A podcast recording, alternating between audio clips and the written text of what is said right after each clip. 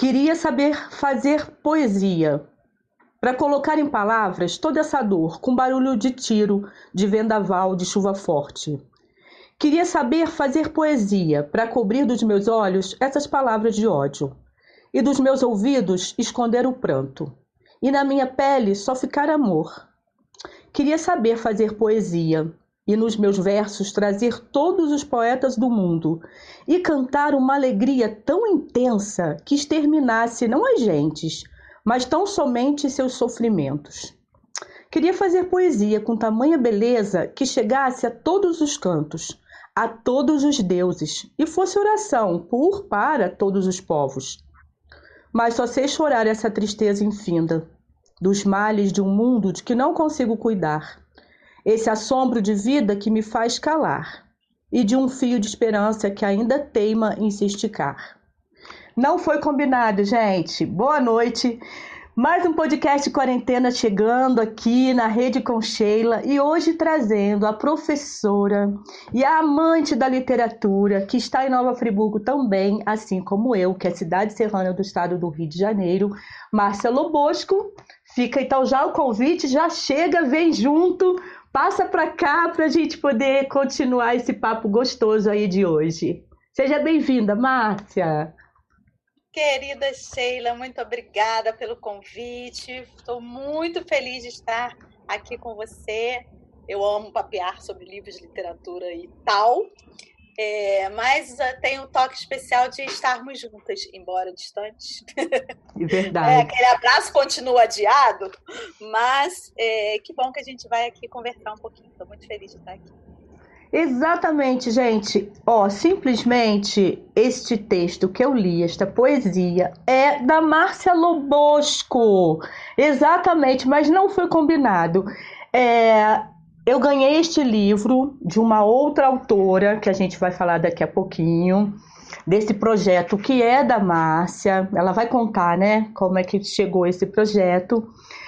E eu fui pegar na estante agora. Eu falei, ah, antes de começar, eu vou pegar, vou ler alguma coisa. Quando eu abri, eu abri exatamente na página da Márcia Lobosco. Ah, caiu aqui é, o marcador. Ah, exatamente na página da Márcia Lobosco. Então é o seguinte, gente. Quem está chegando agora, hoje a gente vai falar sobre poesia, literatura, sobre palavras. Aqui é o Na Rede com Sheila. Se você não conhece o canal, se inscreve no canal, depois dá uma olhadinha aí nos vídeos que a gente tem aqui. Gostamos de produzir conteúdos. Eu conto aqui com o Led Lemos, que é meu filho, que está por trás das câmeras e me ajuda aí com a parte tecnológica. Então, assim, sejam todos bem-vindos. Vamos para esse papo gostoso. Não tenho ideia de onde ele vai parar, porque conversar com o Marcelo Bosco, assim, quem é de Nova Friburgo que está chegando por aqui, já ouviu falar na Márcia, conhece a Márcia é difícil, não só em Nova Friburgo, mas as cidades vizinhas. Porque até quando eu comecei a pensar na divulgação, eu coloquei Nova Friburgo, eu falei, que Nova Friburgo, gente? Bom Jardim, Santa Maria Madalena, nem sei. Por onde mais você já passou, Márcia, aqui pela região? Olha, já, já fui a, a Macuco, já fui à Festa Literária de Macuco, Bom Jardim já fui algumas vezes, é, mas já fui para o Rio também. Vou andando, vou andando. É, eu tô falando. É, eu falei mais aqui da nossa região e tal, que é onde, assim, né, fala Marcelo Bosco, já grita. Aí quando a gente chega no Centrão, Rio de Janeiro, quando fala alguma coisa, né, de literatura, aí começa uma outra concorrência para nossa alegria, porque é uma concorrência ah. saudável, porque tem muita coisa bacana acontecendo, né? Quem gosta, procura, né, Márcia? E encontra. Encontra. Quem procura, é. acha, né? Márcia, uma coisa que eu logo falei assim: ah, eu quero começar conversando com a Márcia sobre isso, porque, como você é professora também, e uma coisinha que me incomoda, essa coisa de mexer com as palavras, né? História com H e história com E. Por que, que ninguém mais usa história com E, Márcia? Saiu? Isso não existe mais? Saiu. Ah. É, esse continua dicionarizada, mas há uma, uma opção gramatical por usar só com H.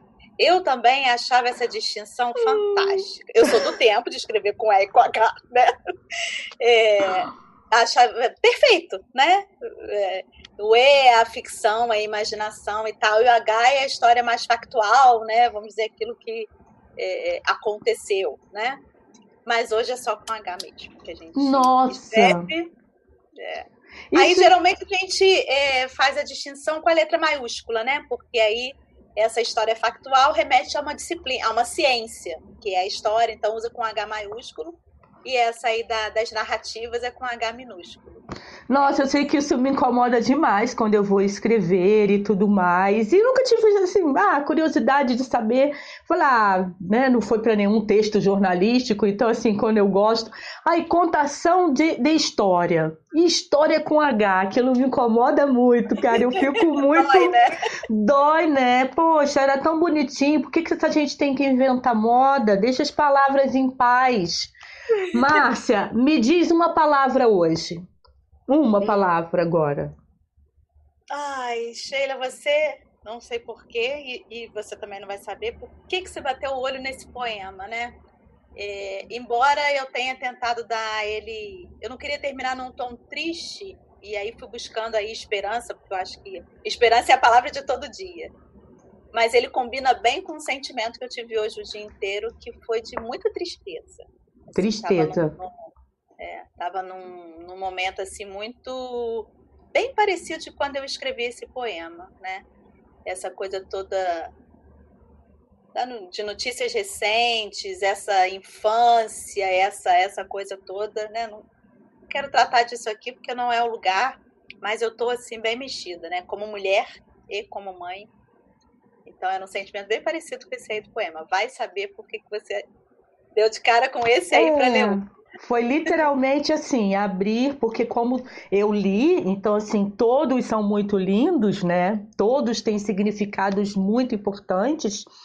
É, então, hoje em especial. Mas é, vamos deixar a emoção um pouquinho de lado e vamos conversar. Vamos falar logo então desse projeto, já que eu já estou aqui com ele nas mãos. Esse aqui contou com 10 10 autoras e você já está empenhada em um outro projeto, juntas e diversas, com 16 autoras. 15. 15? Uau. E já tem o terceiro em andamento aí, vou falar sobre todos. Então, Mas eu quero bem falar uma coisa antes. Então pode. Você falou do Led Lemos, seu filho. Sim! E eu vou dizer para todo mundo que ele foi meu aluno. Ah, verdade, verdade. Por favor, deixa eu dizer isso.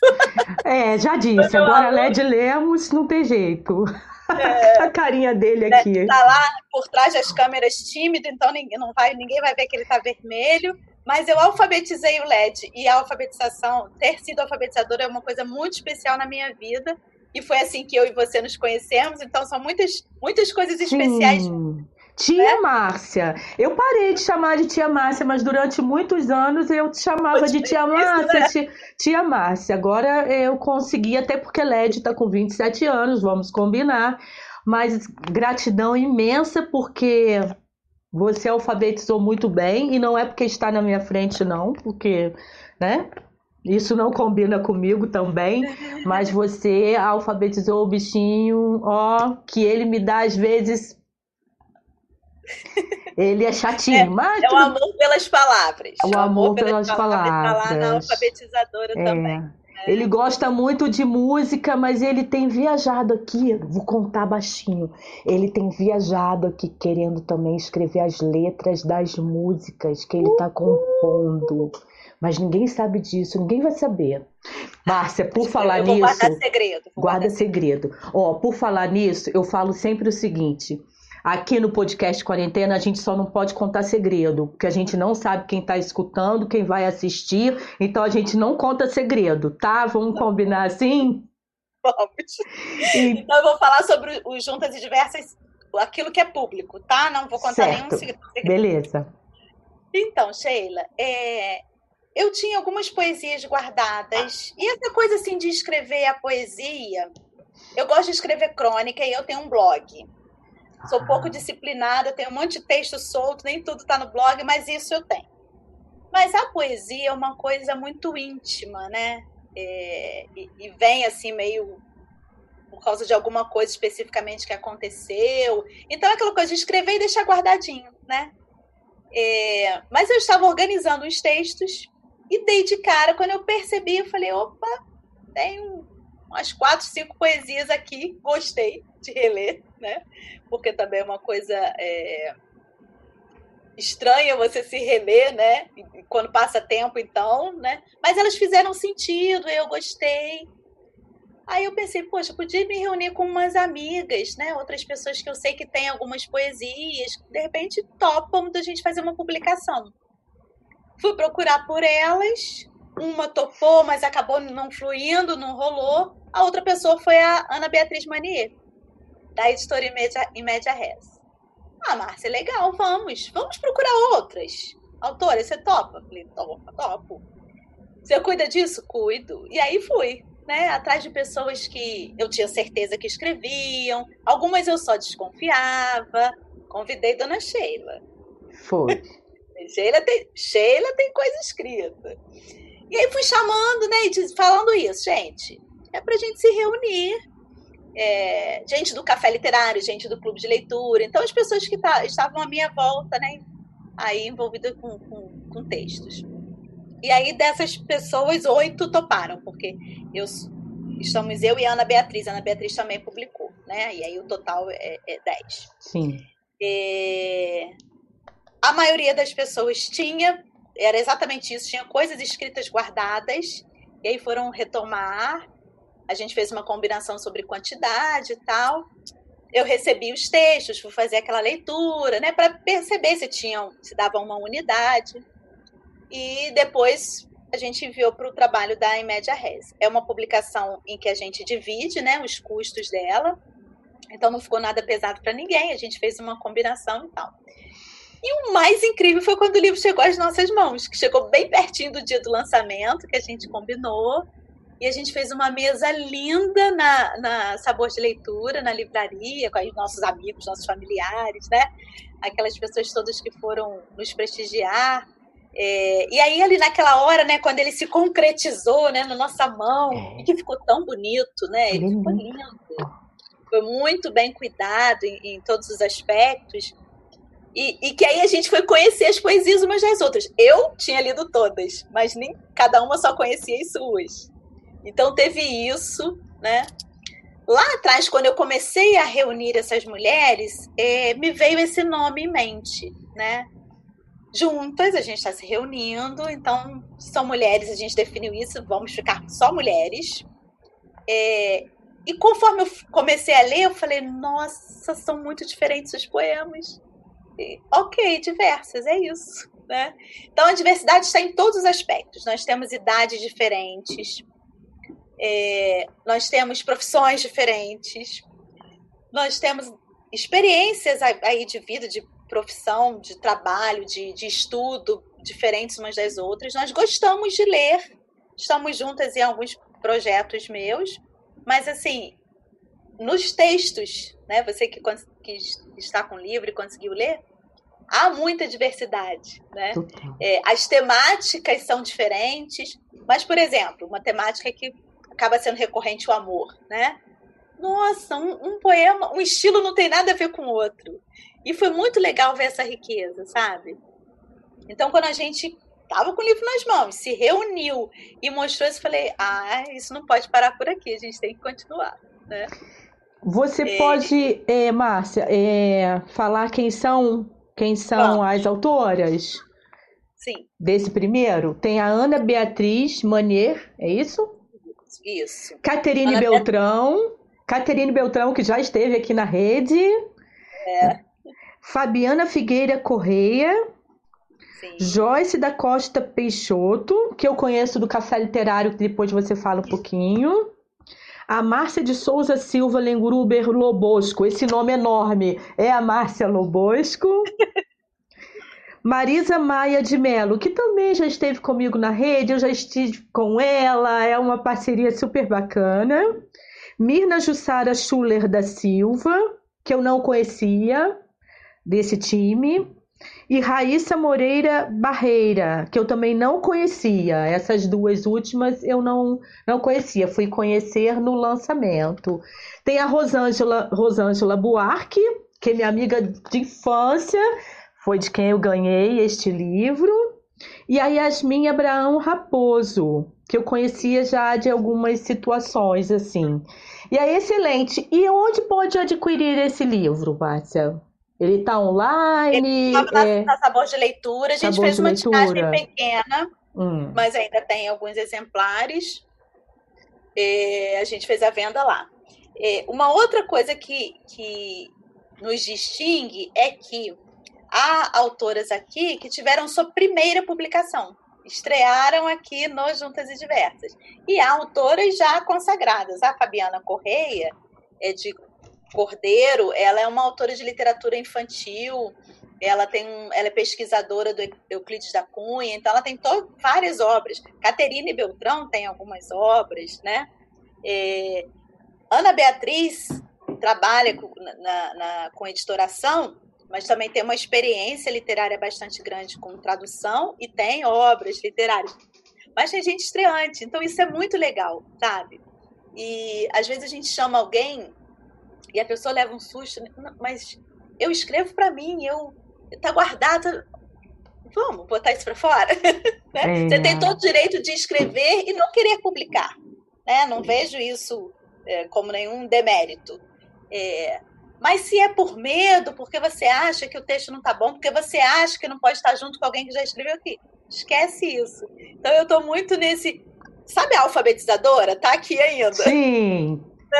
Querendo colocar todo, todos pertinhos, né? Não, não interessa neste momento se você tem mais um pouquinho mais de experiência ou não, porque quem tem menos vai passar a ter mais e quem tem mais vai ensinar e essa troca é muito saudável, né? Muito, muito.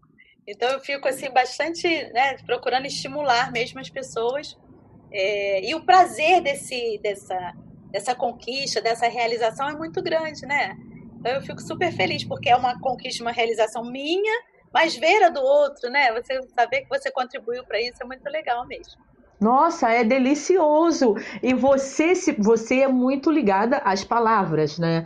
Eu, como também já fiz teatro, não faço mais, mas já fiz e gosto. E essa coisa da linguagem, tem o audiovisual também. Eu fui, eu li duas vezes, porque a primeira eu li secamente. Aí a segunda eu já comecei a imaginar aquela cena, aquela, sabe? Eu falo, ai meu Deus, tinha que montar um projeto com umas coisas assim pra gente ir unindo essas linguagens, né, artísticas e, e que inclusive eu publiquei lá no meu site, quem não conhece, na redeconcheila.com.br. Tem uma poesia da Josiane de Cachoeiras e ela exatamente fez essa leitura com a poesia dela, com o audiovisual, ficou uma graça. Então fica o convite.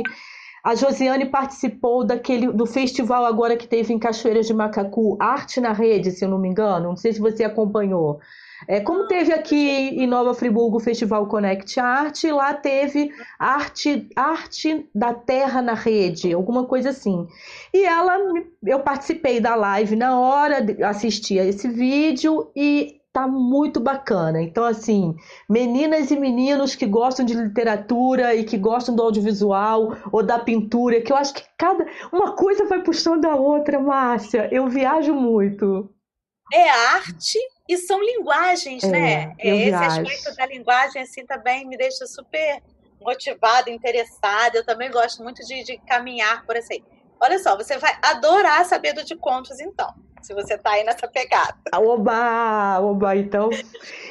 Tá. Então, então esse aqui é o primeiro. Aí. Isso. Aí fizemos, né? E quando a gente viu, nossa, gente, foi muito bom, vamos seguir juntas? Vamos. E aí eu propus a essas autoras seguirmos com fazermos um, um livro seguinte sobre é, de contos. E aí aquela coisa aberta, né? Tem gente que dessas dez que não quis por vários motivos. Teve gente que permaneceu e aí eu fui atrás de outras pessoas. Gente, até que lá no, nas poesias, ah, eu não escrevo poesia, eu não tenho e tal, aí eu fui. Tá afim agora do conto, né? E aí nós reunimos então 15 autoras, 15 escritoras. Na mesma coisa, é, gente que já tem publicação e gente que está escrevendo pela primeira vez. E aí nos contos, né, eu fui pensando, eu falei, poxa, é, a gente não trabalhou com tema definido para os poemas, mas eu acho que de conto merece. É, vamos falar sobre as montanhas? Todo mundo topou. E a gente fez toda uma combinação. O que, que é as montanhas, né? Ela, tá, ela é um mote. Então, tem montanha que tá só. Alguém escreveu sobre é, o chapéu da bruxa. Que aí tem lá no a narrativa tem a ver com uma subida que a pessoa fez, ou vendo. Uhum. Mas teve gente que colocou a montanha como personagem. Teve gente que colocou a montanha como narradora. Olha. Quando os textos começaram a chegar, e conto tem uma coisa assim. Falei, nossa, eu não imaginei isso tudo. E aí eu senti a falta da ilustração. Falei, esses contos têm que ser ilustrados. Tem uma riqueza ali naquela linguagem. Detalhes. E aí eu tô com uma amiga que, então, ela é a 16 autora, né? Porque como ilustradora, ela é autora também que está nessa coisa de tá começando. Ela não tem formação nessa área, mas faz uns desenhos belíssimos. Você topa e, e partir para esse projeto, né? Estar aqui com a gente. Poxa, eu topo. Aí, né, conversei com as autoras. Não é uma, uma profissional da área, é uma amadora. Eu vou mostrar desenhos para vocês, mas vocês querem fazer esse diálogo, gostaram e tal. Conversei com a Imédia Rez, então a gente fez todo um acordo e ela recebeu os textos todos. Então, a mesma coisa, eu li todos, ela leu todos. Cada autora só conhece o seu, né? É, e aí ela leu cada um e falava individualmente, né? O autor fazia uma proposta de desenho e aí dialogava. Era isso que você esperava? Não era? Assim, o papel da ilustração mesmo, sabe? Para não ser simplesmente um complemento, né? A ilustração não é isso. A ilustração também diz, né? Sim, então, interfere né? É. Interfere, sem dúvida. Então foi muito legal esse papo todo. A gente criou um grupo de WhatsApp e eu decidi, como a gente tinha feito da outra vez também, e eu decidi é, fazer ali, eu estou nesse processo com elas, fazer uma degustaçãozinha. Então ali tem uns dias determinados, sabe? Eu boto o primeiro parágrafo do conto e a ilustração. Isso, mundo isso lá no grupo do WhatsApp. No grupo, no grupo. Tá. Agora, recentemente, eu comecei a fazer isso na minha página no ah, Facebook. Ah, porque eu vi. Você viu, né? Sim. Eu comecei a fazer, pedi autorização, todo mundo topou. E aí tô lá fazendo uma provocaçãozinha. Lá na página eu coloco, quando eu coloco o texto, eu coloco também a biografia e a foto da, da autora. Né? Inclusive, a página, eu coloquei aqui, como é o nome da sua página? Literatura em toda parte, não é isso? Isso. Facebook, isso. você acha literatura em toda parte. Na descrição do vídeo já deixei o link. É só você clicar que te leva lá para a página. Ai, que maravilha! Mas aí tá rolando então esse tititi aí, esse burburinho tá, no, no. WhatsApp, tá. né? Todo mundo apaixonado por todas as montanhas. e as histórias, assim, interessantíssimas, né? Porque aí tem a coisa toda da, da narrativa, né? Então, assim, foi muito gostoso esse, esse processo também. É um livro que a gente está planejando para. deve sair em outubro. É, muito provavelmente a gente vai fazer lançamento virtual né? Acredito que alguma coisa presencial só no ano que vem, mas a gente vai fazer o lançamento este ano mesmo. Certo. É, é, mas eu já decidi, por exemplo, é, já comecei a, a separar para divulgar em escolas. Acho que é um livro de contos que pode ser lido, uma faixa etária ali, oitavo, nono ano, talvez. É, essa coisa da montanha em cada conto estar num, num, ponto, né? Ou do narrador, ou do personagem, ou do ambiente, dá uma super aula sobre conto, né? É, além de ser interessantíssimo. E vou ler no clube de leitura. Também já decidi que, que o livro merece realmente ser lido, está muito bonito, muito mesmo. Ai, que delícia! Foi para esse que você me convidou. Foi para esse dos contos. Ah, foi, ah. você me convidou, acho que estava eu não sei se foi um pouquinho antes de começar essa história da pandemia, oh. que você me convidou. E aí eu falei: olha, Márcia, eu tava, é, ainda estava trabalhando com alguns eventos, né? E o ah. mês ia, o mês, o ano ia ser muito produtivo. Então eu falei, cara, eu não vou conseguir colocar a minha cabeça nisso. Ah, isso mesmo. Você né? falou exatamente Eu falei, isso. eu não, eu não vou conseguir focar projeto. e tal, mas, pô, seria um prazer. Fiquei assim, né, fisgada, mas eu sabia que não ia. Porque, assim, tem gente que tá com isso na veia e vai e escreve. Quando você não, tá, não tem esse hábito, né, eu que tenho essa mais, linguagem mais jornalística e tal, é um trabalho, é um processo você tirar essas manhas, é uma outra pegada. Mas aconteceu a quarentena e eu fiz o quê? Eu estou escrevendo dois livros. Eu estou organizando dois livros.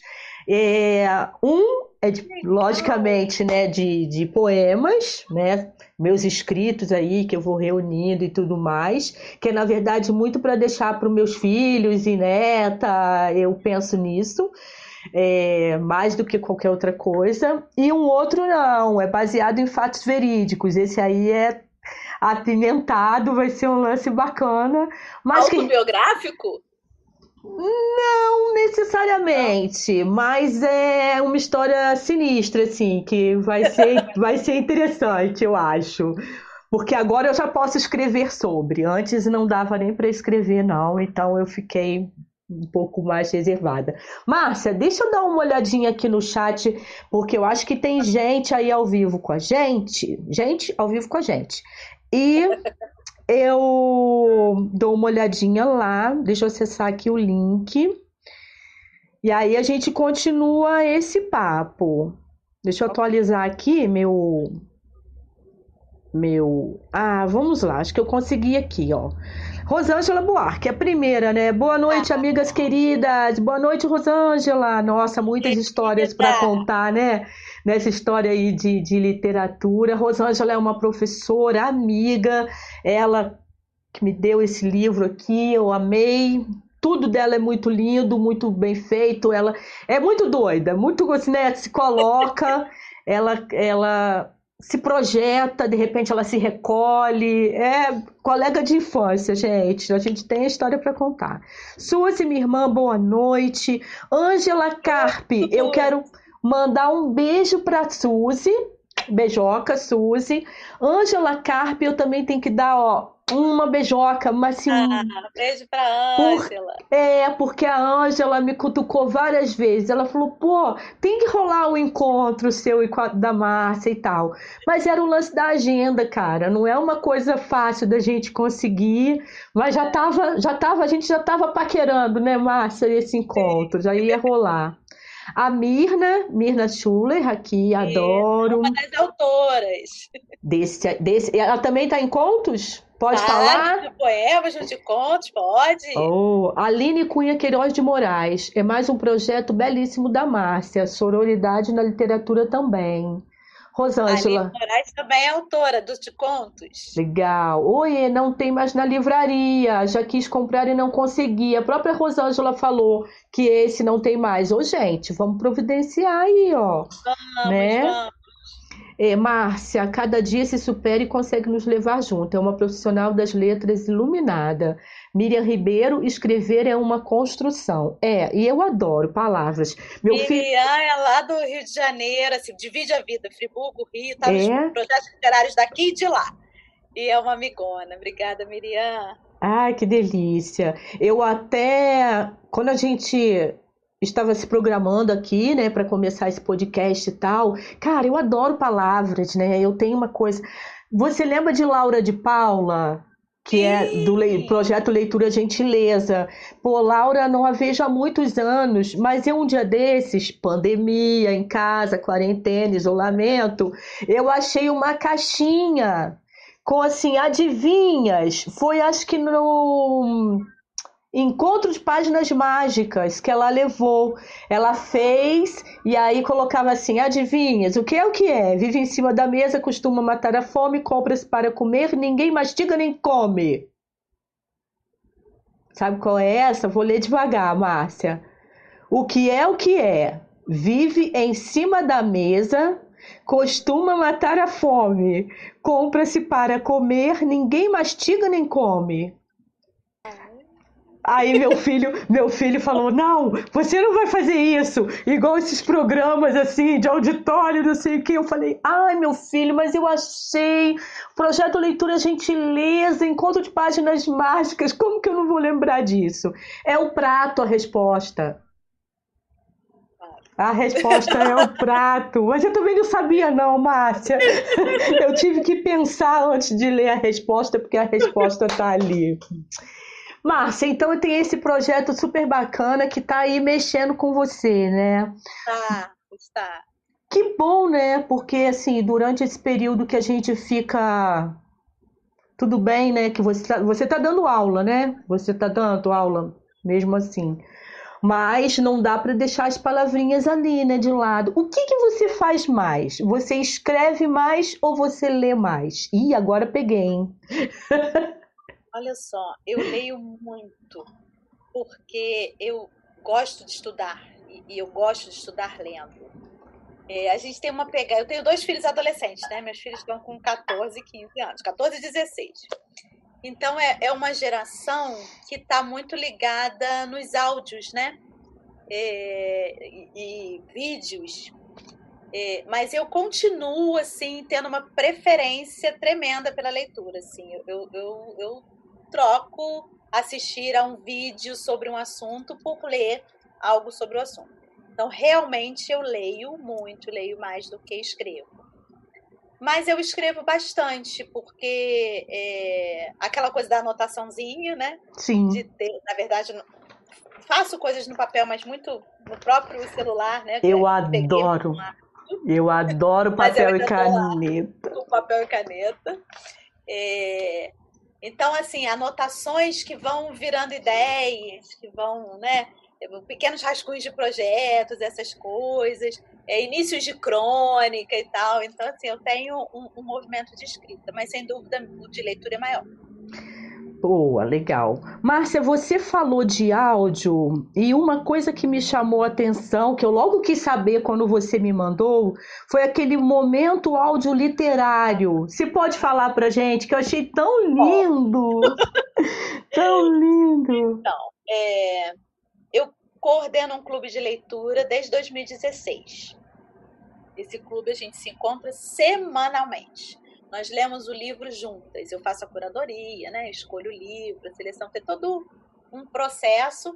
E a gente combinou, né? Os clubes de leitura são uma, uma, uma realidade bastante atual e, e estão no Brasil todo. A gente vê sempre muitas reportagens sobre, sobre clubes de leitura mas eles têm uma dinâmica um pouco diferente. O que é mais comum nos clubes é as pessoas lerem casa e terem um encontro mensal para a discussão do livro. Sim. Né? E o formato do nosso é mesmo a leitura junto. E com a pandemia, a gente ficou com os encontros suspensos e muito provavelmente só retornaremos no ano que vem. Né? É, é uma aglomeração, é um grupo de 15 pessoas, de 20 pessoas, né? para a gente ler num local fechado, é, há pessoas de grupo de risco, então são muitos detalhes que a gente que não... Né, não, não, pode se arriscar, né? É, no início, a gente tem uma interação por WhatsApp. A gente tem um grupinho de WhatsApp, então ali a gente troca recados, né? Fala de, de arte muito, divulga literatura, música, é, museu e tal. Então, esse grupo de WhatsApp ficou muito ativo na pandemia, a gente ficou se comunicando por ali. Mas é, os encontros ficaram suspensos e de imediato eu não fui para a rede social, assim. É, foi muito difícil para mim esses. Eu não fiz o café literário, não fiz nenhum é, café literário. Eu te cutuquei, né? Depois você é, fala do café literário. Falei que eu ia, né? é. Depois eu falo do café. Mas assim, é, esses encontros, e aí acontece um pouco, bastante com o clube também, essa coisa do encontro das pessoas é, é um princípio então, quando a gente fica impedido disso, eu fiquei assim, eu me perdi, sabe? Falei, caramba, como é que eu vou dar continuidade a isso, né? Então, a gente não começou com reunião. Hoje a gente faz reuniões virtuais, mas a gente não começou assim. Mas, ao mesmo tempo, eu precisava propor algo. Eu não podia deixar esse vazio na, na vida dessas pessoas que estavam no clube diante de um, de um transtorno tão grande que a gente estava vivendo, né? E aí, uma coisa que me bateu muito foi uma falta, porque a gente fala sobre isso, né? Como a gente lê junto, é essa coisa da voz do outro lendo. Sim, não é uma coisa comum. E no grupo a gente tem, né? Então você tem gente que lê mais devagar, tem gente que lê mais depressa, tem gente que lê mais pausado, tem gente que faz aquela pontuação perfeita, tem gente que passa um pouquinho. Então, assim, isso é muito rico no clube. Aí eu propus, vamos gravar áudios literários? Você, a gente, a pessoa escolhe livremente o que quiser. Podia ser poesia, conto, crônica. Grava, mas manda para mim. Não bota no grupo. E eu boto no grupo. Todo dia, tal hora, eu coloco o áudio porque a brincadeira primeira vai ser descobrir a voz de quem é. Bacana. Então começou como uma brincadeira. Os textos eram maravilhosos, todo mundo assim foi um primor na escolha. E foi muito divertido, gostoso descobrir essa, essa coisa da voz. E aí, essa pessoa que escreveu aí, Miriam Ribeiro, que está lá, Friburgo, Rio e tal, num projeto que ela tem no Rio, em hospital, que não estava podendo acontecer, ela ofereceu. Perguntou pra gente: eu posso mandar? Ah, pode. No hospital em que ela ofereceu, a pessoa fez, deixou um recadinho, quem quisesse cadastrava o número de WhatsApp. Mas podia o paciente, a família do paciente e qualquer funcionário do hospital. E a lista ficou enorme de repente. Que bacana. E aí as, essas pessoas começaram a receber e a dar retorno. Então ela chegou a colher, até receber depoimento de, de mãe com, com, alguma criança né, hospitalizada. Então aquela coisa do conforto naquele momento ali. De paciente adulto, nossa, eu estava aqui no momento que eu achava que eu ia morrer e o, e o Aldi cuidava de mim. A cozinheira. O da cozinheira é uma coisa linda. Ela fala: Agora eu sou uma pessoa que eu sou chique, porque eu ouço poesia. Ai, Olha que coisa linda! Olha Nossa. isso. E aí do médico e tal, não, não. Só que isso ganhou um vulto muito grande, porque aí quem tá com áudio passa. Então, né, algumas notícias a gente tem, mas a gente não sabe é, até onde isso foi. Então, o momento áudio literário que foi criado é, internamente para nos cuidar de nós, né, ali do, do clube, acabou fazendo essa viagem assim. Isso foi uma experiência muito, muito bonita. E eu acho que com isso, além da gente se cuidar, né, e, e se inspirar, a gente ganhou um gás. A partir daquilo ali, o clube já rodou um pouco diferente. Aí a gente acabou conseguindo combinar mesmo, é, fazer os encontros virtuais, e a gente começou a fazer umas leituras de, de material de domínio público, e a gente chegou até agora, acabou de ler o, o, nosso primeiro livro na pandemia, já vamos começar o segundo. Então, assim, a coisa acabou, sabe, mexendo totalmente mesmo. Vamos combinar que esse é o tipo de áudio que todo mundo quer que vaze, né? Porque é. tem a história de não vazar áudio. Esse todo mundo quer que vaze. Eu, então, eu acho que você me mandou um desses áudios e eu falei, gente, mas que coisa mais gostosa, porque no meio disso tudo só chegava informação pesada. Né? A gente não tava, é, a gente não estava nem nesse momento ainda de apreciar as lives, estava muito no comecinho, não foi? Isso aí, então, isso aí, aí, quando chegou eu comecei a te perguntar, falei, Márcia, mas o que, que é isso, do que se trata e tal? E é interessante que a gente hoje, né? O que, que acontece aqui com o podcast, Márcia? A gente poderia estar batendo papo só eu e você. Por isso que eu resolvi trazer para a rede, porque eu quero dividir essas histórias, eh, essas coisas que acontecem com as outras pessoas, com outras pessoas, para que ah. elas tenham mais ideias, do que compartilhem, que tomem a iniciativa de fazer coisas assim, enfim, né? Que é um universo incrível aí.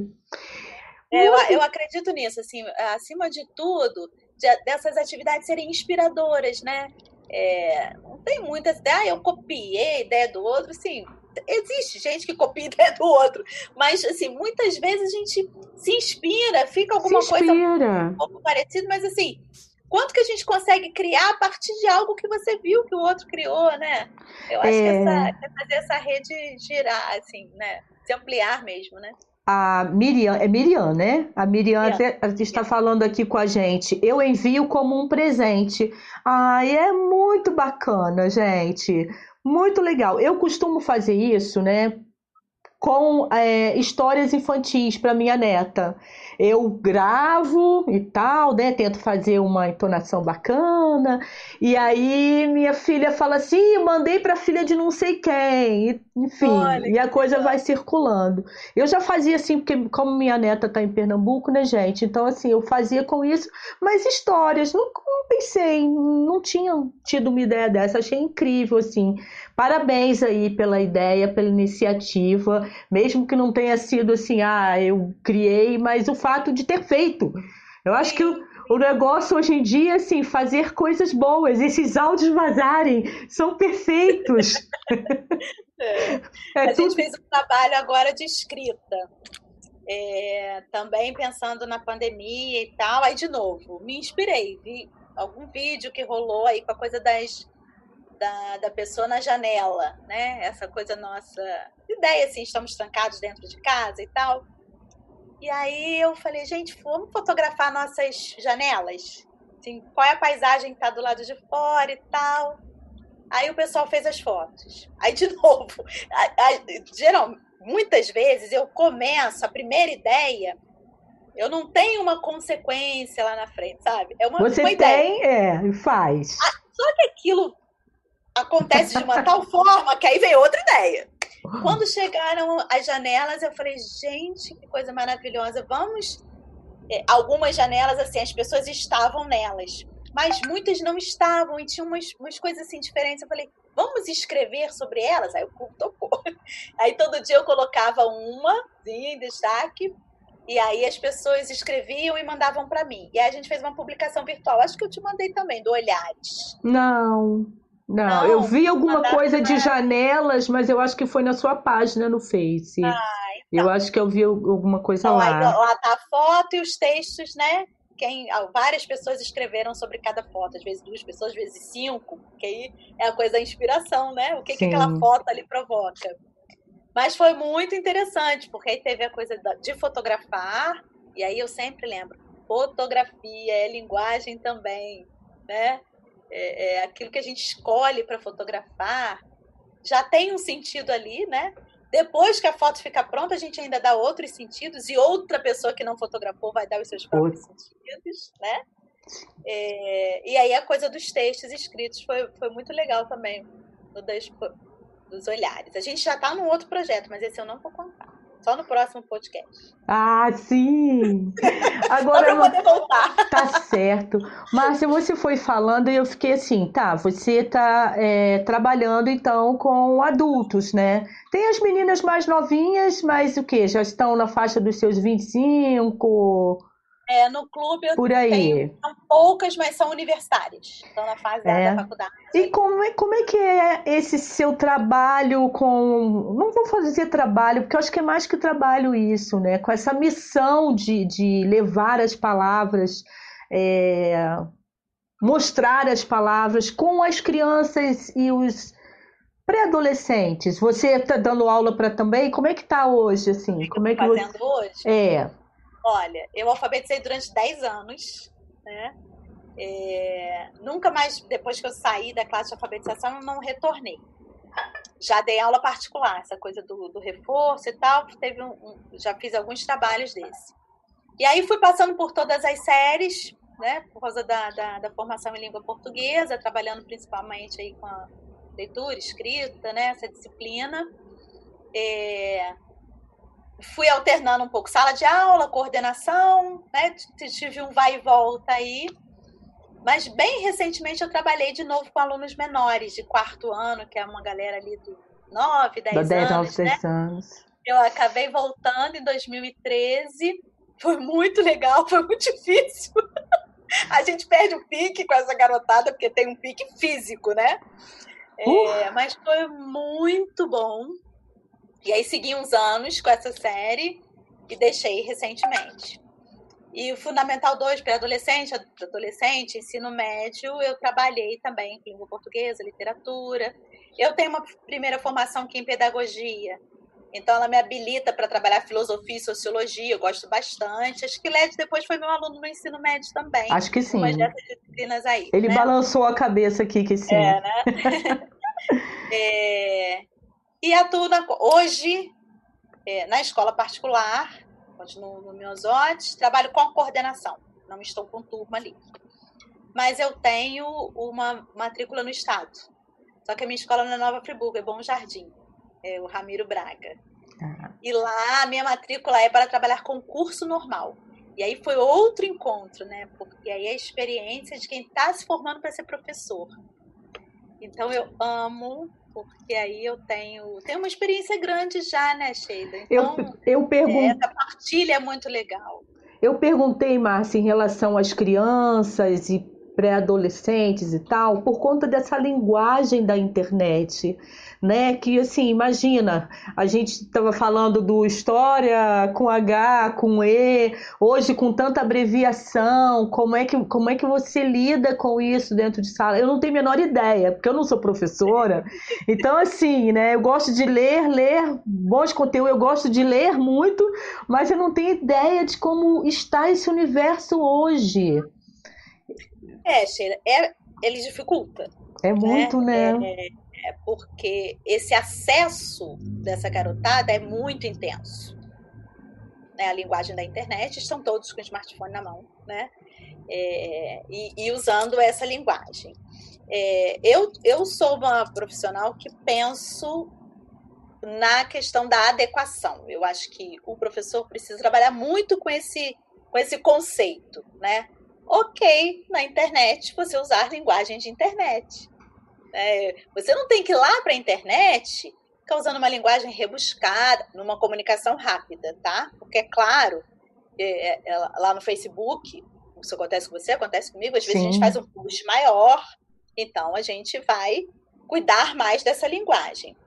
Mas mesmo assim a gente se permite, eu já vi coisas suas, já vi, dependendo da situação, né? Eu vi ontem um texto seu que está lá todo arrumadinho, independentemente de estar na internet.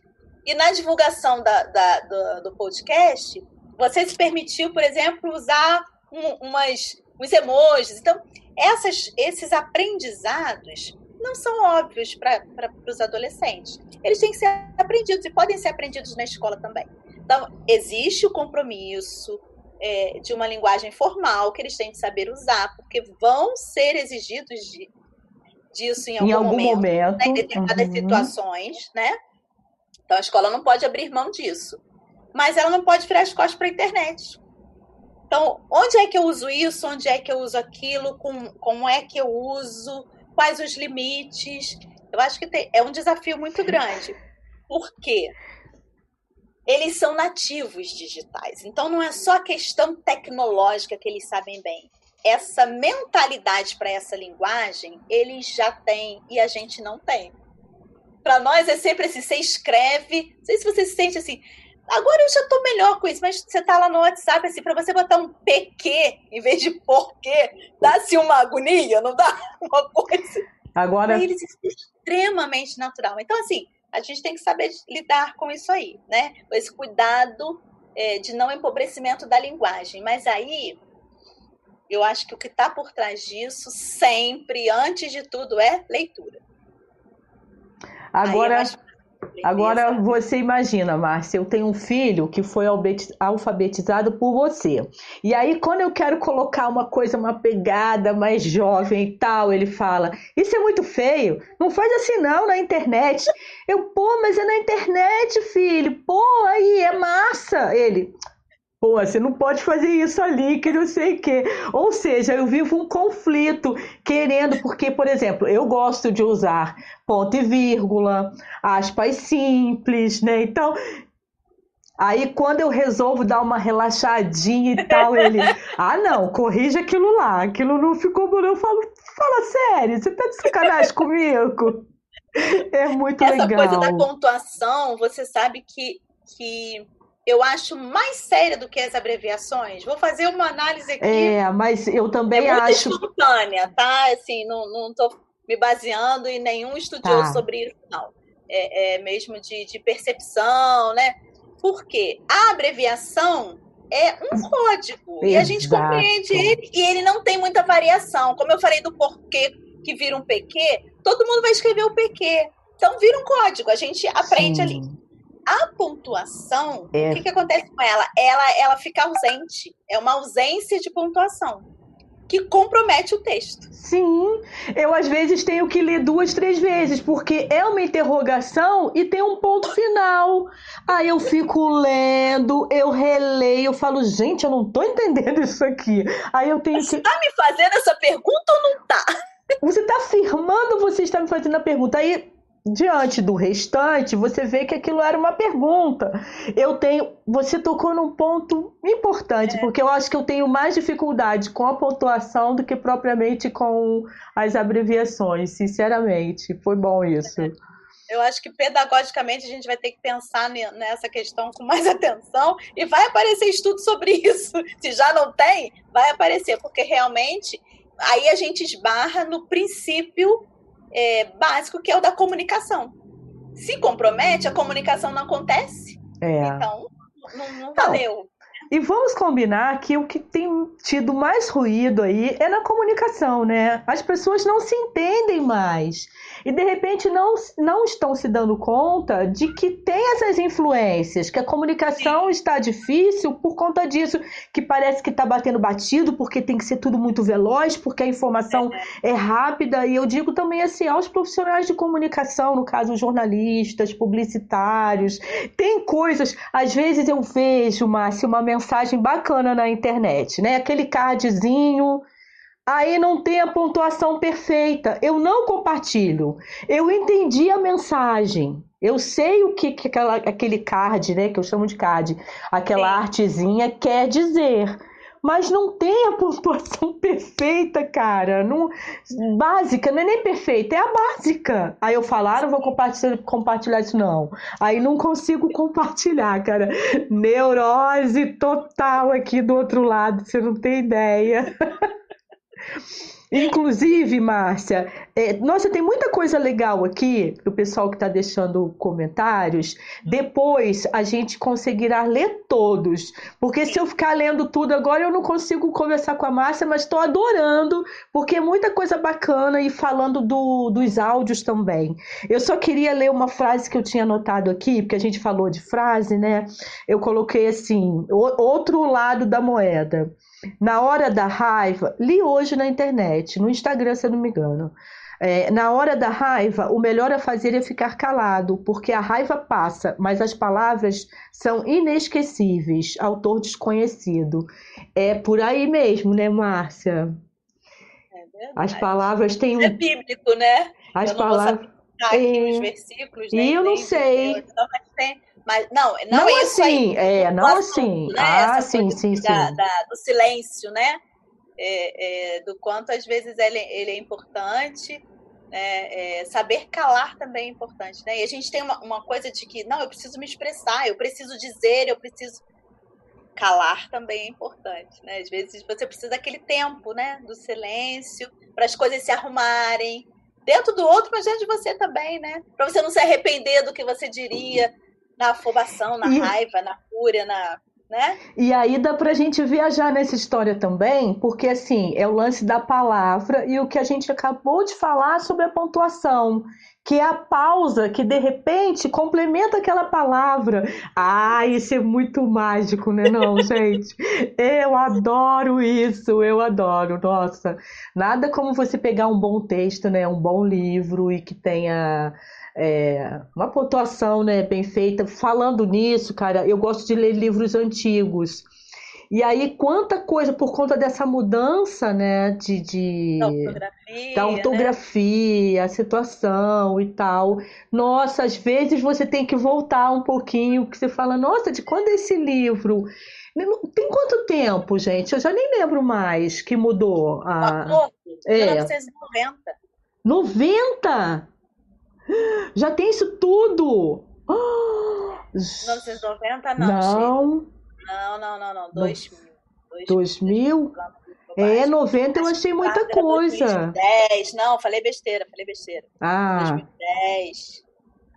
Eu fui Fala seguir... pro pessoal aí não, me, não bater em mim por causa disso, não. Ninguém não. me cancela aí por causa disso, não, hein, gente? Não, gente, mas aí é que tá. Não, mas então, vamos tocar nesse assunto também. Eu acho o seguinte, né? Eu acho que a gente. É Lógico, a gente tem que prezar por aquele bom texto, né? Tudo ali muito, muito enxuto, muito fácil de você também interpretar, mesmo quem gosta de uma linguagem mais rebuscada, mas de, dentro de que contexto e tudo mais.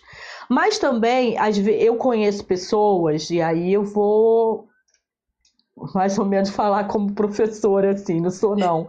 Mas assim, a gente tem que também aceitar determinadas coisas por conta desses vícios na internet. Eu acho que não dá para você ficar só julgando.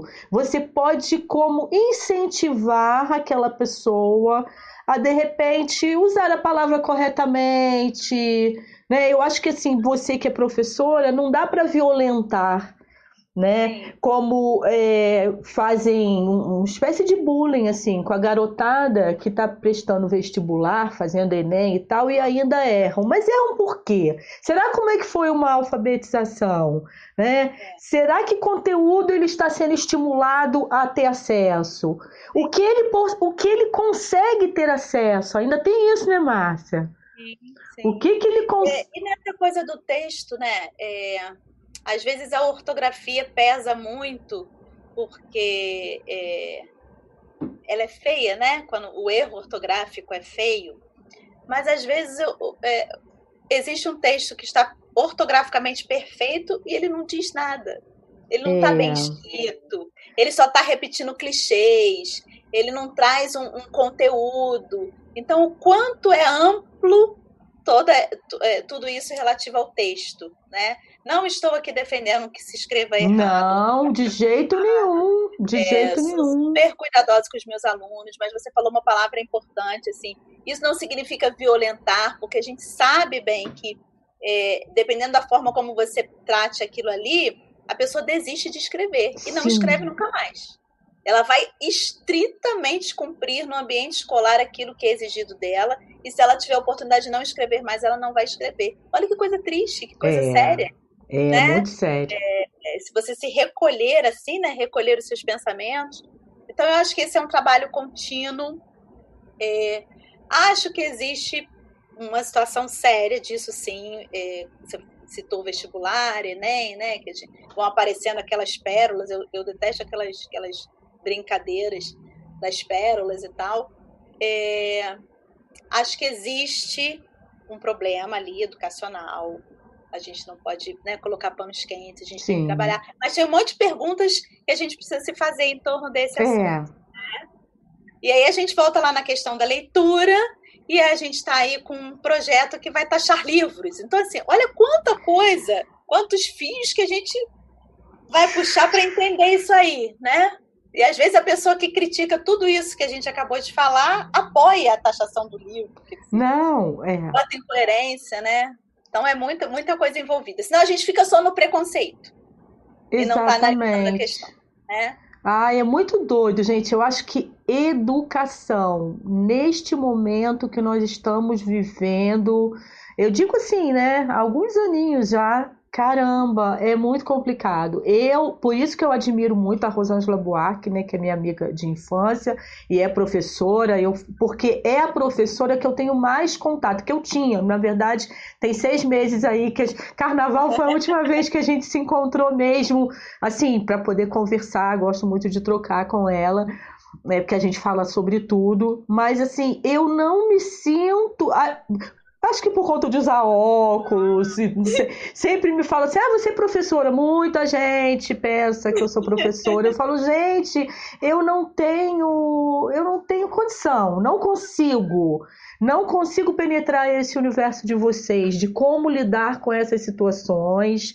É, sou traumatizada até sabe? De tentar me comunicar com, com jovens dentro de uma sala de aula, numa situação aí há três anos atrás, não, quatro anos atrás mais ou menos, é, que eu precisei numa escola estadual, eu fiquei apavorada. Eu saí de lá, falei, Jesus, não, isso é para professor. Mesmo eu ia me envolver numa outra área artística e tal, mas esse contato não consegui me comunicar com eles. Os jovens, assim, Eu não sei. Tiro o chapéu, hein? Tiro o chapéu para vocês, porque obrigada.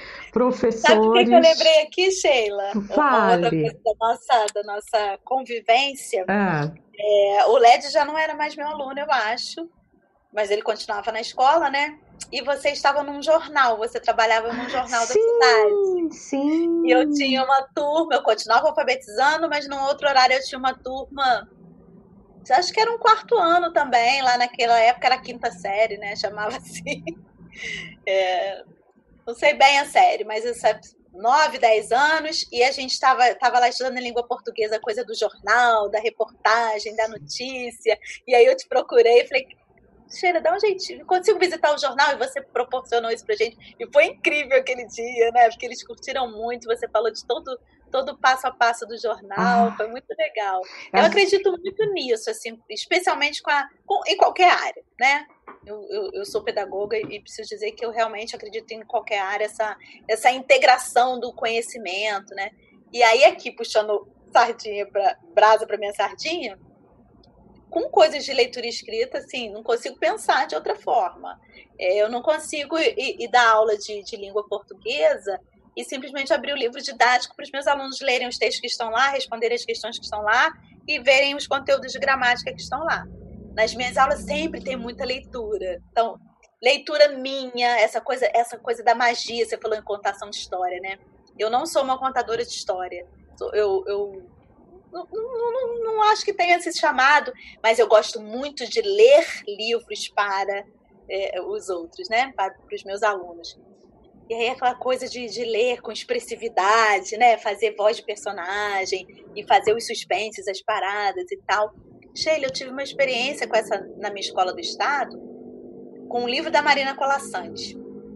Ler contos para os meus alunos mas ao ponto de assim, quando eu chegava para aula, assim, hoje tem conto, professor? Ai, aluno que delícia. Ensino médio, aluno de ensino médio. Que delícia. Então você pensa aí nessa realidade que você acabou enxergando, e, e eu sei que existem um monte de coisas em torno dos alunos do ensino médio, dos alunos de escola pública e de escola particular. Tem muitas coisas que não cabem a gente discutir aqui. Sim. Mas é, eu tenho certeza de que através da leitura a gente chega entendeu? Consegue cativar e, e, e, e sensibilizar e, provocar.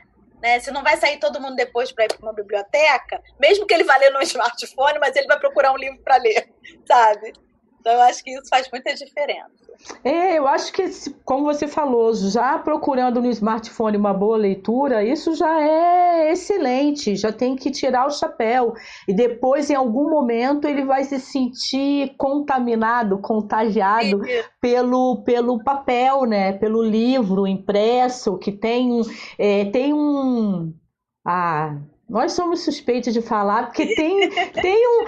Olha, para você ter uma ideia, Mulheres que correm com os lobos. Uhum. Eu não tenho livro, eu tenho PDF. Eu não quero ler o PDF, eu quero ler o livro. Eu quero ler o livro. Enquanto eu não conseguir ter o livro em minhas mãos, eu não vou ler o PDF. Não é a mesma coisa, não tem como. Deixa eu dar uma passadinha então aqui pelo, pelo, pelo chat. Nossa, tem muita coisa aqui pro pessoal falando. Eu vou começar. Kissila Muse, adoro bagunçar. Ah, Kissila. Kissila, adoro bagunçar a pontuação no zap. Acho que as minhas amigas de zap sofrem para entender, né, Márcia? Kissila hoje me inspirou porque eu coloquei uma foto no Facebook, porque ela colocou, ela colocou uma foto de flores. Falou: "Estamos precisando de flores nesta rede". Aí eu falei: "Hum, vou me inspirar na Kissila". Fui lá e coloquei uma foto também. Gratidão, hein, Kissila, valeu para o dia ficar mais leve, né? Hoje o negócio estava complicado. Helena Salarini, minha amiga lá de Nova York, que Helena, você precisava precisava não, você precisa conhecer a Helena. Escreve muito bem. Era assim minha inspiração quando eu tinha meus 12, 13 anos, porque ela sempre gostou de escrever poesia. Ela tem uns textos assim maravilhosos. Concordo com Sheila, eu não gosto de PDF, nada como livro na mão. Então, amiga, nós somos dessa época, né? Que a gente sempre querendo um livro. Adorei. Ah, que bom, que bom que ela conseguiu aqui assistir. Caterine Beltrão, a, a, pandemia causou tudo isso no Clube de Leitura Vivências, áudios literários, fotos e escritos sobre o tema janelas e outros. Que bacana! Viva o Clube de Leituras Vi Vivências. Esse clube é um clube fechado, não é isso, Márcia? Ou não? Como é que é? Quem pode participar? É cobrado uma taxa? Como é que é? é esse, ele esse tem uma clube? mensalidade, tá. que inclui a compra do livro, né? A pessoa Sim. não precisa se preocupar com a compra do livro. E a gente promove uns eventos, assim, é muito comum eu conseguir trazer o autor do livro que a gente leu. Então, assim, é, quando é o, nós já lemos de autores aqui próximos, então é mais fácil, mas eu já trouxe autor de São Paulo, cara, a pessoa que estava morando em São Paulo. Então tem todo um custo, todo isso. Então existe uma mensalidade para manutenção do clube. Né? Certo. Né? É... Quem quiser participar na, é só ir na, na pandemia, sua... Hum. ele está fechado, tá? Como é um clube de convivência, a gente vai aguardar estar convivendo pessoa presencialmente para poder abrir novamente. Mas aí isso vai acontecer voltando a ser presencial, ele está aberto. É só ficar de olho aí na página. E o bom de ser virtual é isso, por exemplo, a Helena, que está lá em Nova York, se quiser participar, tem como. A pandemia trouxe isso. Não que assim, lógico que presencial tem um outro. É, né, um outro momento. Até você me perguntou, ah, Sheila, quando passar aí a quarentena, você vai continuar com o podcast? Eu falei, eu acho que sim nesse formato, porque eu consigo falar com gente do mundo inteiro. É. Então, eu acho que as duas coisas, o presencial é importante, mas essa descoberta de que a gente pode é, produzir conteúdos muito interessantes assim, receber convidados assim, é muito bacana, né? É, Ó, a Aline está falando aqui, essa história dos áudios, Aline Cunha Queiroz de Moraes. Essa história dos áudios é muito emocionante e comprova a força da empatia da palavra falada, contada e compartilhada. Parabéns a todas as envolvidas. É um projeto muito legal mesmo, gente. Vocês estão de parabéns. A gente falou então do clube de leitura, agora a gente vai falar do café literário. O café é o ah. pai de todos. Quando começou, Márcia, o café literário? Que era assim. O café. Ai, minha Pode paixão, gente, é, café. Você participou, sei lá, uns dois, três anos é. seguidos, né? Muito. O café é de 2012. Foi a primeira vez. Eu me lembro que você estava no primeiro encontro. Sim! Você ah, inaugurou. É, sim, sim. É. O que, que foi o café?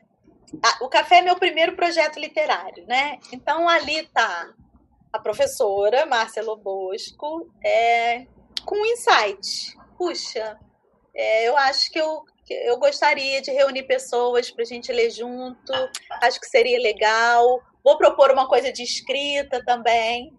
Eu tinha recentemente participado de, de duas atividades que eu acho que me deram aquele empurrão, sabe? Aquele, fizeram realmente aquele despertamento que foi uma oficina na, no Festival Sesc de Inverno, é, com Ana Letícia Leal. Ela fez um, um, trabalho de escrita, com memória, e eu tinha participado na Biblioteca Municipal de uma roda de leitura com Maria Clara Cavalcante. Eu nunca tinha estado numa roda de leitura.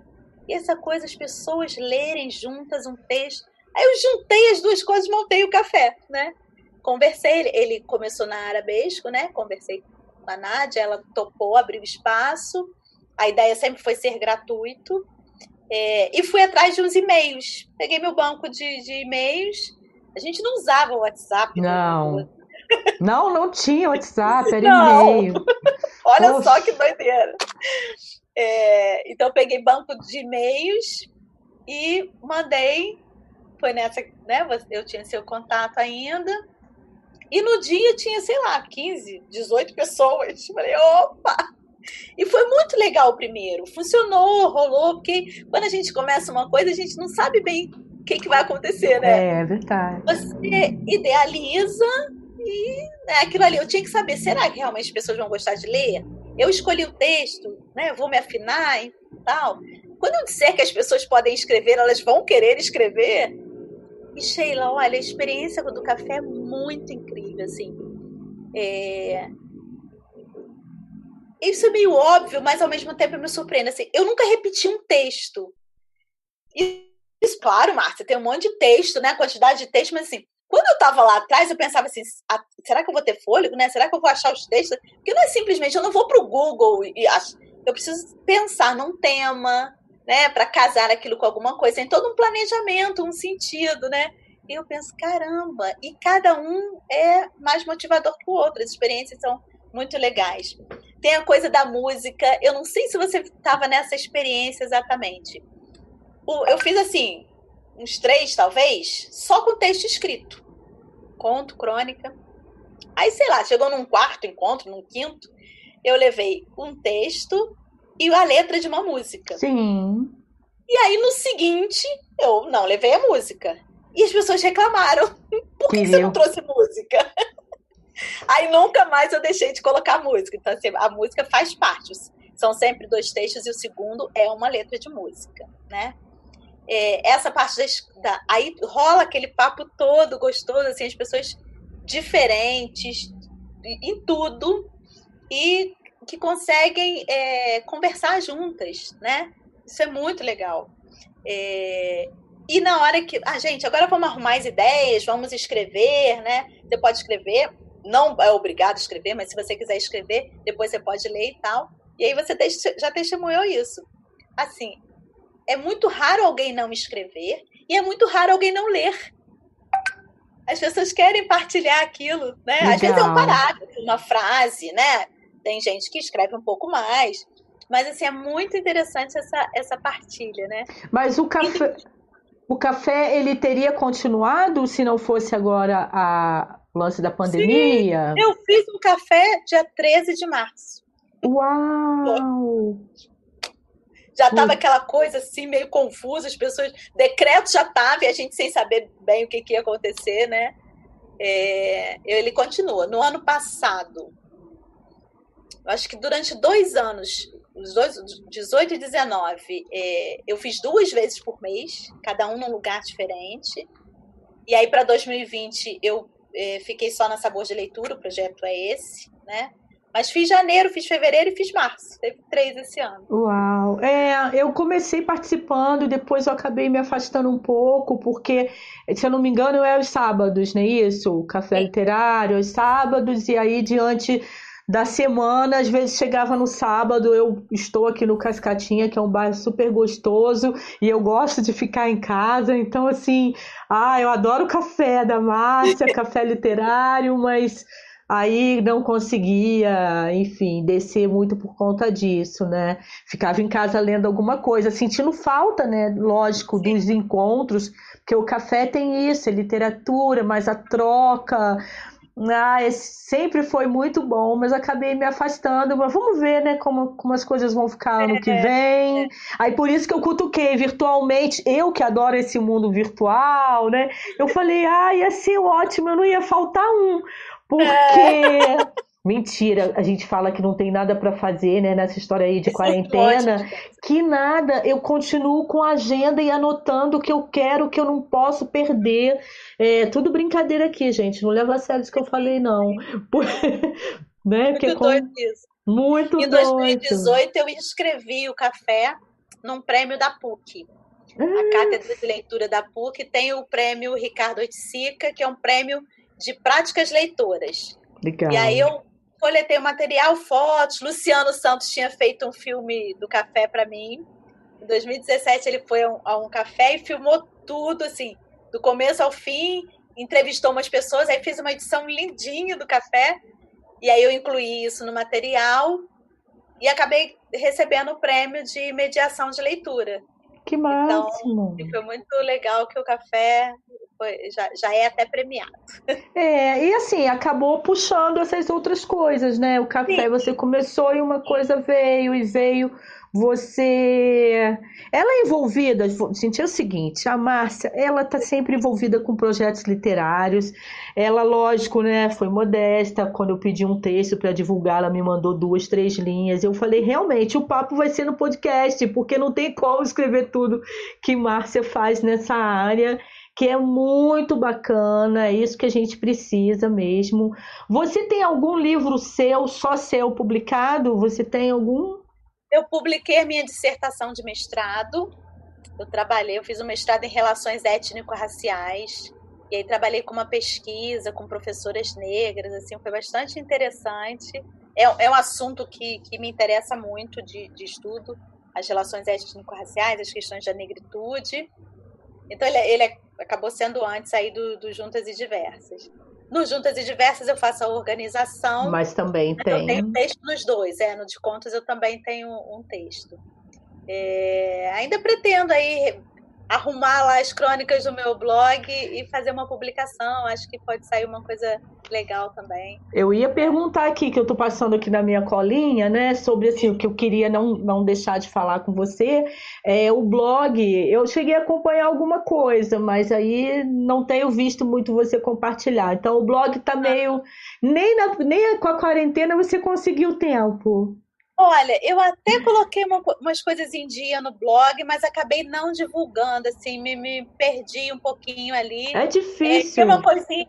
Não, e é, e é, meio chatinha essa coisa do compartilhar, às vezes não, não rola essa coisa de algoritmo, essa coisa toda. Você compartilha aquele endereço e não, ele não, né, não aparece para as pessoas. Então, é...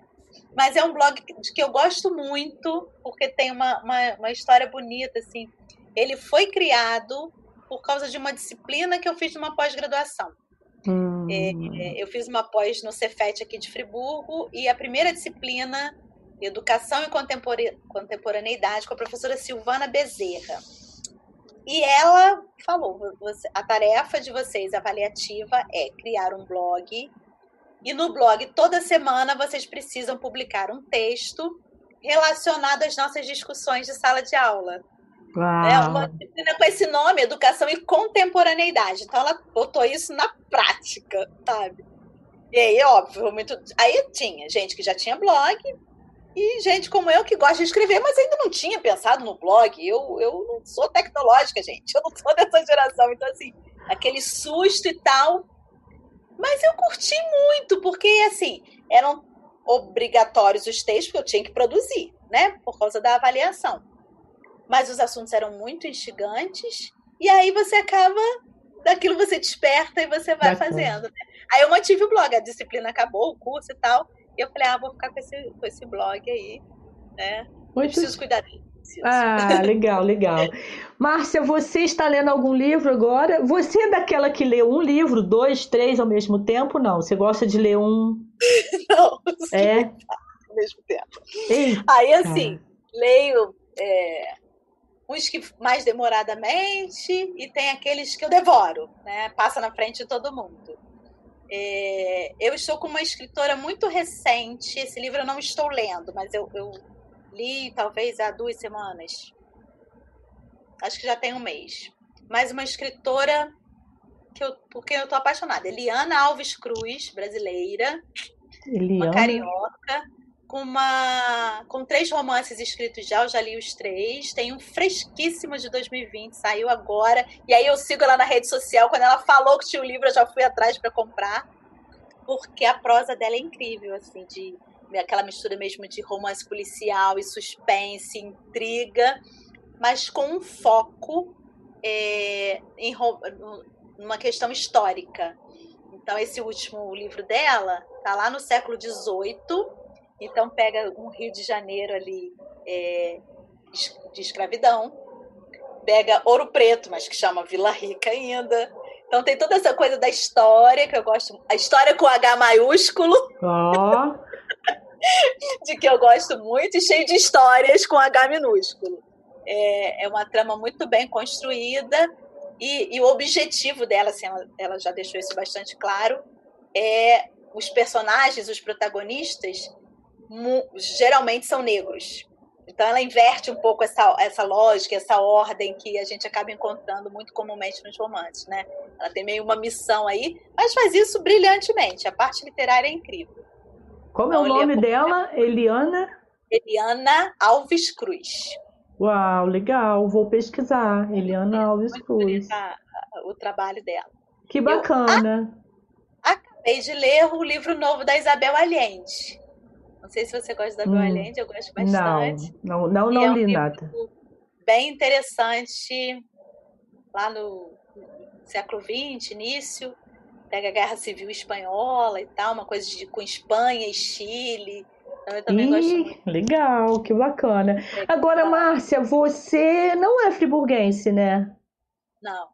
Você é de onde? Eu nasci no Rio. Mas o meu umbigo tá lá na Paraíba. Ai, que delícia! Tô falando pra você que a gente já falou umas coisas dessa, né? É. Aliás, eu tava. Eu fiquei pensando, puxa vida, vim pra, pro, na rede com Sheila sem a rede. Sem a rede. ter uma coisa dessa. É, a rede. Mas enfim. Uninada na rede.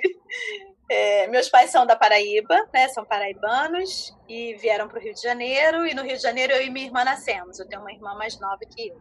Eu vim para Friburgo, eu tinha 10 anos de idade. Então, assim, aqui eu construí minha vida, né? De verdade, foi onde eu estudei, me formei, eh, trabalhei, casei, tive filho, né? Mas eu não sou nascida aqui. Ah, mas eu queria cutucar isso, porque o Nordeste está sempre presente na minha rede. Eu adoro isso. É porque eu tenho família, gente, lá em São Luís, tenho família na Paraíba, tenho família lá em Pernambuco, agora a família vai mudar para Bahia, ou seja, aquela área. Eu não sei o que, que eu estou fazendo aqui ainda, porque eu adoro calor, eu adoro aquilo lá. Eu adoro, adoro. Márcia, estamos chegando então no finalzinho. Vou dar uma olhada aqui. Ih, Rosângela, Rosângela Buarque já deu um tchau, deve ter tido algum compromisso. Falou tchau, meninas. Um bate-papo delicioso. Já teve que sair. Ângela Carpe, livros e amigos, melhores companhia. Beijo para vocês. Beijo também, gente. Gratidão aí a todo mundo que ficou com a gente. Eu sabia que esse papo ia ser muito bom, muito gostoso, né? A gente trocou. É, se deixasse, a gente ia ficar toda a vida aqui viajando nas Sim. palavras, mas foi bom porque a gente. É, eu tive a oportunidade, e acredito que outras pessoas também, de saber o que você está fazendo e como a gente tem essa questão aí online muita coisa, né? Os cafés literários presenciais aqui, mas quem sabe ela resolve fazer um café literário online, convida a gente para um bate-papo. tem salas dessas plataformas que cabe um monte de gente, Márcia. Poxa vida, mano. Fico pensando nessa interação, isso é tão importante no café, né, Sheila? É. Porque não é, não é uma pessoa falando e as outras ali acompanhando, ouvindo. O café não tem nada a ver com isso, né? Aí eu fico meio. Mas quem sabe, quem sabe? É, só para matar a saudade. Tudo vai durar. É, né? a gente não sabe de nada, a gente não sabe de nada. Ai, Márcia, adorei nosso bate-papo. Gratidão por estar aqui, né? É, gratidão a todo mundo que ficou, que interagiu aí com a gente. Desculpa aí se por acaso eu não li é, é, a mensagem de alguém. Eu tenho o site na redeconchilha.com.br, estou sempre dando dicas. Antes era muito aqui sobre Nova Friburgo e região, aí agora também com essa fase aí do Na Rede com Sheila, tudo pode estar na rede, desde que seja bom, positivo, bacana. Eu não sei se você conhece, Márcia, que tem um site que é assim, só notícias boas. Uhum. já, né? Isso Legal. me inspirou a fazer o Na Rede com Sheila, que eu falei assim, na Rede com Sheila, cara, dificilmente você vai encontrar alguma coisa negativa. Você só vai encontrar notícias boas. Eu sei que Márcia gosta muito de ler, mas de vez em quando tira um tempinho e pelo menos escuta o nosso tá áudio aqui, porque nós estamos aqui no YouTube, podcast, mas também tem o áudio lá no Spotify. Aqui na descrição dos vídeos tem link para todas as nossas redes. Então é fácil de achar, é fácil de interagir, se compartilhar, enfim, vai ser bacana porque aí eu ganho mais inscritos no canal e aí todo mundo ganha, Márcia. O lance é esse, né? Se todo mundo se ajuda, o negócio fica melhor ainda. Com certeza, Sheila. Muito obrigada, adorei estar aqui com você. Também. É papear sobre isso tudo, falar sobre os projetos, porque acima de tudo é uma forma, eu, eu penso, né? É, das pessoas se inspirarem, saberem que existem essas coisas na nossa cidade, acho isso fundamental, né? Às vezes a gente diz, Friburgo não tem nada, talvez esteja procurando o lugar errado, né? É, e, e, uma experiência muito interessante é essa rede que a gente vai fazendo, né? Quantas pessoas apareceram aí que são amigas suas, mas que também são amigas minhas e, e, e assim e estão envolvidas nesses projetos, né? estão assim curtindo as coisas que a gente está fazendo, mas não é, não estou falando isso pela gente, é pelo que significam essas coisas, né? Pelo Sim. que a gente quer promover com essas Exato. coisas. Né? Então essa rede vai se ampliando, isso é, isso é muito legal. Muito obrigada, parabéns por esse gratidão. Trabalho, seu trabalho também é lindo e é, é intenso e não é de hoje. Não, né? é digamos. Vai mudando o formato e tal, mas a ideia é produzir conteúdo, levar coisa boa aí para todo mundo. Todo mundo, quem puder. E, e, qual o problema de ser todo mundo? Às vezes eu quero, ah, todo mundo. Não, eu quero levar para o mundo mesmo, gente. Coisa boa. Vamos fazer. Se é bom, tem mais. Só quando a coisa é negativa que ela vai se reverberando, não, tem ela que ser o né? contrário. né? né? Tem que ser coisa boa mesmo. Márcia, gratidão por esse tempo que você passou aqui com a gente, que eu sei que você é uma mulher mega ocupada, mas que bom que deu certo. Conseguimos esse dia aí, tá bom? Beijo então, beijo para todo mundo. Beijo, beijo para todos. Valeu, Obrigada. gente. Tchau.